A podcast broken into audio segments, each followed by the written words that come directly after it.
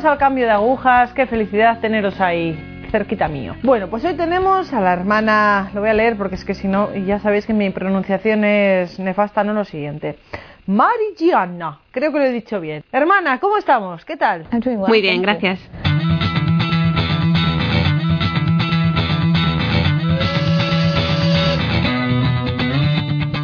Bueno, pues nada, cuéntanos un poco cómo fue tu infancia, cómo fue tu juventud, si te criaste en una familia católica.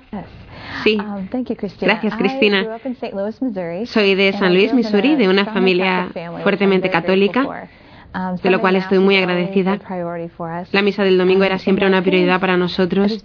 y era precioso ver a mis padres en su matrimonio, porque me enseñaron cómo es un matrimonio santo, que no quiere decir que fuera perfecto, pero pude verles perdonarse, ser pacientes consigo mismos, el uno con el otro.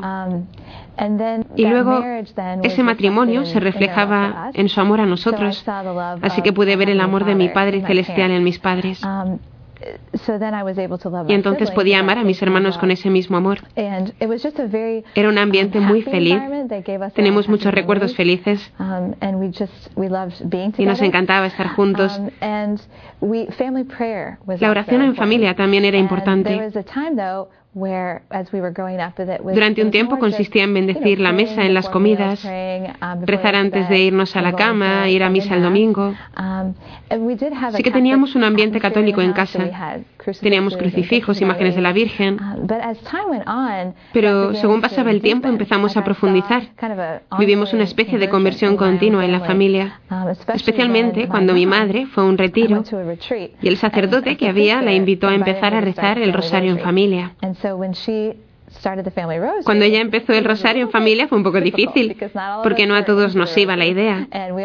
Teníamos que hacer deberes, actividades deportivas, la tele. Pero mi madre intentó reunirnos y cuando lo hizo empezó por algo pequeño, una decena cada día con los que consiguió reunir. Um, pero ella perseveró en ello. Seguimos haciéndolo. Yo por entonces estaba en el instituto y con el tiempo pasamos a rezar un rosario entero a la semana. Y después pensó en rezar el rosario cada día. Así fue creciendo y siguió reuniéndonos para rezar el rosario cada día. Y con el tiempo vi realmente cómo el amor a la fe se desarrolló en mi familia cada vez más. Y se convirtió en algo más mío. No era algo que yo hacía solo porque el resto lo hacía. Y durante este tiempo, um, yo estaba en mi primer año de instituto. Mi madre me invitó a ir a hacer adoración. En realidad no había exposición, era solo hacer una visita al Santísimo en la capilla del instituto. Um, me decía, antes de que vaya a recogerte, vas y haces la visita. Yo era un poco reacia, um, pero cuando lo hice y le di ese tiempo al Señor, solo unos minutos y lo hacía cada día, algo empezó a cambiar en mí. Cuando ibas a la adoración, ¿sabías lo que tenías que hacer allí o decías, uy, ¿qué hago aquí? Que, no sé qué hacer. Al principio lo hacía solo porque mi madre me lo había dicho. y no me hacía mucha ilusión. Era una visita muy corta, no lo entendía del todo, pero sabía, me habían dicho que la Eucaristía es el Señor y lo hacía y lo creía, pero no había llegado al núcleo de mi corazón. Pero pasó el tiempo y me encontré deseando ir a pasar tiempo con el Señor y tenía la sensación de que mi fe se iba haciendo más profunda y de que Él se estaba revelando a mí y ayudándome a entender que Él estaba realmente allí en ese sagrario y que Él era Dios. Y me estaba invitando a esta amistad con Él, así que después empecé a ir por mi cuenta, a hacer otras visitas extra para compartir con Él lo que estaba pasando en mi vida. Si tenía un examen que me preocupaba, un evento deportivo, un problema con una amiga, se lo llevaba a Él. Y esta relación con el Señor se fue desarrollando. Fue todo por pura gracia suya. Fue casi imperceptible, muy gradual, nada grandioso o extraordinario. Mis afectos fueron tendiendo más hacia Él. Entonces empecé a querer ir a misa más a menudo. Mi interés por leer la Biblia, por conocer vidas de santos, por saber lo que estaba pasando en la iglesia, Todo esto empezó a crecer y ahí se estaba plantando la semilla de mi vocación. Has hablado del deporte, de los amigos. ¿Tenías buenos amigos católicos o el ambiente en el que te rodeabas propiciaba ese tipo de vida? Um, es una buena pregunta. Bueno, en el um, instituto mis amistades no estaban fundamentadas en el um, Señor. Tenía amigos y nos lo pasábamos muy bien. Y eran amistades sólidas. Pero no eran el tipo de amigos a los que podrías decir, venga, vamos a hacer una hora santa. Probablemente no les habría dado la gana. Fue al llegar a la universidad cuando llegué a relacionarme con personas que veían al Señor como yo y que realmente querían hacer de la fe el centro de su vida. Eso fue muy importante porque entonces yo estaba discerniendo la vocación religiosa y por primera vez conocí a otros jóvenes que estaban pensando en lo mismo, mientras que antes me sentía sola en el discernimiento. Pero cuando vi otras personas que sentían la misma atracción al Señor y querían entregarle sus vidas, esto me animó mucho. Mis amistades empezaron a estar fundamentadas en el Señor. Rezábamos juntos, íbamos a misa juntos y también nos divertíamos. Has mencionado la llamada del Señor. ¿Cuándo empezaste a sentir esto o de qué manera fue? No puedo señalar un momento en el que supe que tenía que ser religiosa. Era más la sensación con el tiempo de enamorarme, de que alguien cautivaba mi corazón. Sentí que el Señor decía, quiero que seas mía. Al principio yo no relacionaba eso con ser religiosa. Sentía que amaba a Dios y que quería darle mi vida. Eso fue más en el instituto. Pero cuando llegué a la universidad empecé a conocer a religiosas y así pude ver que había una vocación que encajaba con lo que yo estaba sintiendo. Y veía a jóvenes que estaban enamoradas de Dios, que vivían en conventos y llevaban hábitos. Y pensaba, creo que puedo imaginarme siendo feliz en esa vida. Entonces todo fue a través de aquel tiempo de oración y luego más adelante conociendo a religiosas, pude hacer una gira de comunidades, visitando diferentes conventos, y eso me puso en contacto con esa realidad y aumentó mi deseo hacia la vida religiosa, aunque todavía tenía que discernir a qué lugar me estaba llamando Dios. Has mencionado el enamorarse de, Jesús, de Dios. A ver, ese término puede, no sé, extrañar a determinada gente. Eh, ¿cómo, ¿Cómo crees tú eso en tu vida? O sea, ¿cómo, cómo te enamoras del Señor? Bueno, tienes razón, Cristina, porque todos los cristianos están llamados a amar a Dios con todo su corazón. Es el mandamiento más básico. Pero el modo en que estás llamado a amar a Dios con todo tu ser puede variar. Las personas casadas aman a Dios y van hacia Dios con su esposo o esposa y tienen que estar centrados en su amor a Dios para darse realmente el uno al otro. Um, um, y en la vocación a la vida religiosa estás llamada a amar a Dios como una esposa. Así que es como una pequeña anticipación del cielo. En el matrimonio puedes ver en la unión que hay entre un marido y su esposa la unión con Dios que todos tendremos en el cielo, mientras que con la vocación religiosa lo podemos empezar de algún modo ya aquí en la tierra, con la posibilidad de ser esposas de Cristo. Y creo que mientras vas discerniendo, vas experimentando de qué modo Dios te pide amarle totalmente, sea a través de un esposo terreno o más directamente a Él solo. Oyéndote, eh, entiendo que tu familia tuvo mucho que ver en tu, en tu vocación, con cosas pequeñas que ibais haciendo como el rosario, rezar en familia. ¿Qué consejo le darías eh, a esa gente que dice, no hay tiempo para esto? ¿Qué les dirías? Um, Creo que mi consejo sería empezar con algo pequeño, porque se trata de no hacer que la familia se vuelva contra ello o se sienta obligada a hacerlo. Tiene que ser más una invitación. Pero si empiezas con algo pequeño, por ejemplo, mi madre empezó con una decena del rosario al día, que no te lleva más de tres minutos, y ya habíamos rezado en familia antes, por lo que no era extraño del todo. Pero dando esos pequeños pasos pudo ir aumentándolo gradualmente. Y debe ser más un atraer suavemente a la oración, que la oración suponga una interrupción en la vida. Así te da tiempo a ir acostumbrándote a ello e ir viendo que realmente es algo bueno, incluso desearlo. Y se va abriendo la puerta poco a poco, pero también no desanimarse. Mi madre podría haberse desanimado fácilmente y decir, no vale la pena, no parece que a alguien le interese. Pero creo que la Virgen le dio la gracia de perseverar en ello y ha valido la pena porque de ello hemos recibido muchas gracias para nuestra vocación. Y como maestras siempre intentamos llegar a los padres y animarles porque son los primeros educadores de sus hijos. Son los primeros ejemplos de sus hijos y los modelos a los que van a mirar. Si ellos ven a sus padres rezando juntos como esposos, eso tiene una poderosa influencia en los niños. Y cuando los padres hacen de ello una prioridad, ir a misa los domingos, rezar juntos, vivir una vida virtuosa y rodearte de buenas influencias, todas estas cosas ayudan a formar un terreno rico en el que pueden crecer las vocaciones. Porque en ese ambiente, mis padres, cuando pude hablar con ellos de mi llamada, no fue para ellos un shock total, porque ya me habían guiado, sin saberlo o sabiéndolo, por ese camino y me habían ayudado a descubrir esa vocación. ¿Y cómo supiste que tu camino era las dominicas? Después de hacer esa gira de conventos, ¿cómo supiste? Sí, es una buena pregunta. Por entonces visité distintos conventos y me atraía mucho la vida de las hermanas, su vida de oración, su vida de comunidad, su vida de servicio a la iglesia. Todo eso me interesaba. Pero yo no sentía que el, el carisma específico, no veía que estuviera llamada a eso. Entonces Fui a la Jornada Mundial de la Juventud en Colonia, Alemania, y estando allí conocí a un seminarista que tiene una hermana en nuestra comunidad.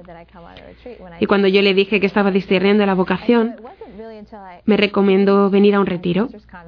Lo descubrí cuando llegué al convento de nuestras hermanas. Nuestra casa madre está en Nashville y vi la vida dominica en directo. Era mi primer contacto con dominicas y pude ver el carisma Obviamente la oración y la Eucaristía estaban en el centro. El amor a la Virgen, su apostolado de predicar la verdad me atrajo, porque creo que el mundo tiene una gran necesidad de esa verdad. Y vi esto hecho vida en las hermanas y en el sacerdote que estaba dando el retiro. Y algo dentro de mí me decía, Creo que el Señor me está preparando para este carisma específico, así que saber dónde has sido llamado es casi una llamada dentro de la llamada. ¿Y cómo fue esto? ¿Fue difícil para ti? Vamos a verme, si tú en una chica joven tuviste que decir aquello de, oh, lo dejo todo y ahora qué, qué va a querer el Señor de mí, ¿dónde voy a acabar? Creo que una de las cosas más duras fue dejar a mi familia, porque estábamos muy unidos. No estaba metida en una carrera o nada de lo que tuviera que arrancarme. Estaba en un momento de transición de mi vida porque terminaba la universidad, por lo que el momento era naturalmente propicio. Me sentía libre de abrazar una vocación. Pero la idea de dejar el mundo asustaba porque esta vida es bastante radical. Llevas ropa que no es típica, dejas atrás todo lo que tienes. Hay límites en cuanto a poder ver a tu familia, porque el Señor dice que tenemos que estar dispuestos a dar todo, incluso a los que queremos para seguirle. ¿Y eso fue una cruz real? Y también el miedo a lo desconocido. No sabía en lo que me estaba metiendo. Puede ver algunas cosas cuando iba de visita, pero nunca sabes bien cómo va a ser hasta que no estás allí. Y pensaba, ¿y si no soy feliz? ¿Y si no es lo que yo pensaba? Pero todo eso forma parte de la fe. Tienes que confiar en el Señor y dar ese salto en la fe. Y Él te ayudará a saber si eso es lo que te va a hacer realmente feliz, porque es su voluntad, o si es solo parte del camino para discernir tu vocación que podría ser a la vida matrimonial. ¿Y tu familia? Em, has comentado que fue difícil dejar atrás a la familia. ¿Cómo reaccionaron después? ¿Qué tal los llevaron? Bueno, aunque me habían educado en el amor al Señor, y esa era una de sus metas, mi santidad y mi felicidad. Eso no hace más fácil dejar ir a tu hija para entregarse a la vida religiosa, porque cuando más cerca estás de ellos, más duro es dejarles ir. Así que ciertamente no fue fácil para ellos, pero creo que una de las cosas que más les ayudaron fue saber que yo era feliz, ver que no estaba solo lanzándome a algo. Había sido gradual, era un deseo que había ido creciendo en mí y ellos pudieron ver cómo iba cambiando mi vida e iba dirigiéndome más hacia el Señor y hacia esa vocación. Y veían que eso es lo que me daba alegría, entusiasmo, poder servir al Señor y estar con Él. Y cuando me permitieron entrar en el convento y vieron que esa alegría continuaba e iba creciendo, eso les ayudó enormemente. Mis padres me habían dado siempre, a mí y a mis hermanos, una verdadera libertad para realizar lo que Dios nos llamaba a hacer, um, para utilizar y cultivar nuestros dones y talentos. Nunca nos forzaron a nada porque querían que fuéramos libres, que fuéramos lo que Dios quería. Por eso me permitieron entrar, aunque fue difícil. ¿Cuántos hermanos sois? Eh, soy la mayor de cuatro hermanos. Mi hermano es un año más pequeño que yo. Y cuando yo estaba en este proceso de discernir mi vocación en el instituto, no me di cuenta de que el Señor estaba trabajando también en su corazón. Él no lo mostraba tanto como yo, pero cuando yo estaba en la universidad, yo en el último año y él en el penúltimo, me llamó por teléfono a la universidad y me dijo, he dejado a mi novia y creo que Dios me llama a ser sacerdote y me llevé un buen shock. Pero cuando miro atrás, veo que la gracia de Dios había estado trabajando en él, había pasado por una conversión gradual, había sido un chico salvaje, nunca se metió en cosas malas, pero era un espíritu libre. Le encantaba la música rock, siempre quería grabar su propia música, tocaba la guitarra. Y yo rezaba por él. Sabía que Dios tendría un plan estupendo para él, pero no pensé que fuera el sacerdocio. Pero ahora que él ha entrado en el seminario y he visto que el Señor ha cogido toda esa bondad, la pasión que él tenía y la ha canalizado hacia Cristo y la Iglesia, le he visto convertirse en un seminarista lleno de celo. Es legionario de Cristo y está estudiando teología en Roma. Y si Dios quiere, será ordenado en 2017. Entramos ambos en el convento y el seminario el mismo año. Y esto añadió otro elemento, otra dificultad para mis padres, porque dos de los cuatro entrábamos en la vida religiosa. Pero luego ha sido una fuente de gracia porque sé que Él reza por mí y yo por Él. Y la maternidad espiritual que conlleva nuestra vocación y que ejercemos con las personas a las que servimos cada día. El Señor me pide tener ese corazón de madre espiritual de modo especial hacia mi hermano y sé que Él en cambio reza y ofrece por mi vocación. Y es una inmensa fuente de fortaleza. A veces la principal dificultad que encuentran los jóvenes son los padres, eh, por sus reticencias a la vida consagrada. ¿Qué les dirías a esos padres? Diría a los padres, ante todo, afirmar que sí es un sacrificio, porque el mismo Señor lo dijo. El que quiera venir en pos de mí tiene que dejar a su padre, a su madre, a su hijo o hija. Es un sacrificio para ambas partes. Y será duro de muchas maneras. Pero creo que lo que hay que tener en cuenta es que cuando tú diste a tu hijo a Dios en el bautismo, estabas consagrando a ese hijo a Dios. Y ese hijo pertenece a Dios más aún que a ti. Y ese hijo es amado por Dios más aún de lo que tú puedes amar a ese hijo.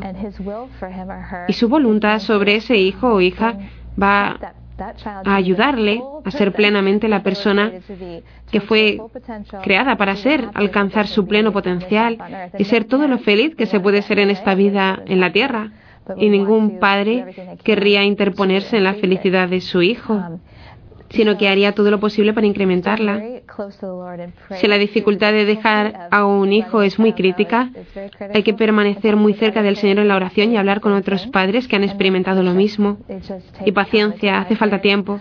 Mis padres tardaron en adaptarse al hecho de que yo no iba a estar siempre ahí. Pero cuando las cosas se sentaron con la gracia de Dios, entonces empezamos a ver los frutos, el don del ciento por uno que el Señor promete, porque es real. Puedes ver y experimentar algo de eso. Hay personas que, a ver, se encuentran en esta situación, que tienen vocación, y sus padres, sin embargo, están en contra de esto y les alejan. ¿Qué les dirías a esos padres? ¿Qué les dirías a ellos? Yo les diría, en primer lugar, ser muy pacientes con vuestros padres, saber que os quieren mucho y el motivo por el que se oponen podría ser que quieren que seas feliz, pero no ven cómo puede serlo así, entonces están intentando asumirlo. Y hay que recordar que es una vocación que Dios te da a ti. Dios te llama a ti a entrar en el convento, pero no les llama a ellos. Por eso no llegan a entender esa llamada. Um, no entienden que quieras hacer algo tan radical con tu vida, algo que está bastante en contra de lo que el mundo considera como tener éxito. Y ha podido ser una gran sorpresa para ellos si tenían sueños de lo que podrías um, hacer, de que tuvieras tu propia familia. Podría ser un gran shock, porque la mayoría de los padres no piensan que sus hijos vayan a entrar en un convento. Entonces hay que ser muy pacientes con ellos, pedir la gracia de su um, aceptación, pedir la gracia de Um, saber hacerles partícipes um, y confiar mucho en que el Señor les ayudará, porque tú no puedes cambiar su opinión sobre ello. Solo el Señor, con el tiempo, puede ayudarles a asumirlo, aceptarlo e incluso ver lo hermoso que es. ¿Qué es lo que el Señor te dice en un determinado momento para seguir? Creo que porque mi vida de oración y mi conocimiento del Señor tiene lugar ante el Santísimo Sacramento, la Eucaristía, creo que es al volver a Él cuando soy renovada una y otra vez. Cuando noto que empiezo a estar cansada o que estoy desviándome un poco del camino, tengo que ir ante Él en mi debilidad y descansar en su sagrado corazón. Ser sincera con Él y ser renovada y volverme a llenar de su gracia. Ante cualquier dificultad, por lo que pase, um, cualquier cruz o purificación concreta que me encuentro y que forma parte de su plan para nuestra santificación. También la Virgen, um, ella ha sido una gran ayuda para mí. El entrar en esa relación con mi madre, veo que el Señor me ha dicho a mí específicamente, he ahí a tu madre. Te la doy para ayudarte en todas tus pruebas, para que digas tu fiat, el que ella dijo cuando estaba al pie de la cruz. ¿Piensas que es importante el apostolado? Em, porque hay gente el apostolado. Bueno, en nuestra vida, que es contemplativa y apostólica, ves cómo ambos se necesitan. Damos prioridad a nuestra vida de oración, que es la base de la que fluye todo lo demás. Pero igual que Cristo estaba profundamente unido al Padre en una vida íntima de oración, él también salía al encuentro de la gente. Así que todo lo que él hablaba con el Padre y su conocimiento de la voluntad del Padre se traducía en acción, en su deseo de salvar almas. Pasaba tiempo con la gente, curando y predicando, y así cada comunidad tiene su modo específico de cumplir esa misión para la salvación de las almas.